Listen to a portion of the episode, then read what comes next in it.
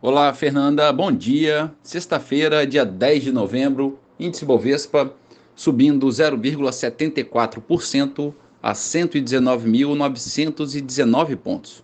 Mercado americano, índice Dow Jones projeta uma abertura em alta de 0,28% e o índice SP 500 projetando abertura também no positivo em 0,25%.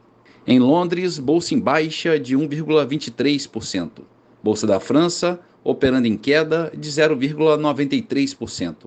E na Alemanha, bolsa recuando 0,63%. Mercado de moedas em baixa, o euro a R$ 5,25, recuando 0,3%.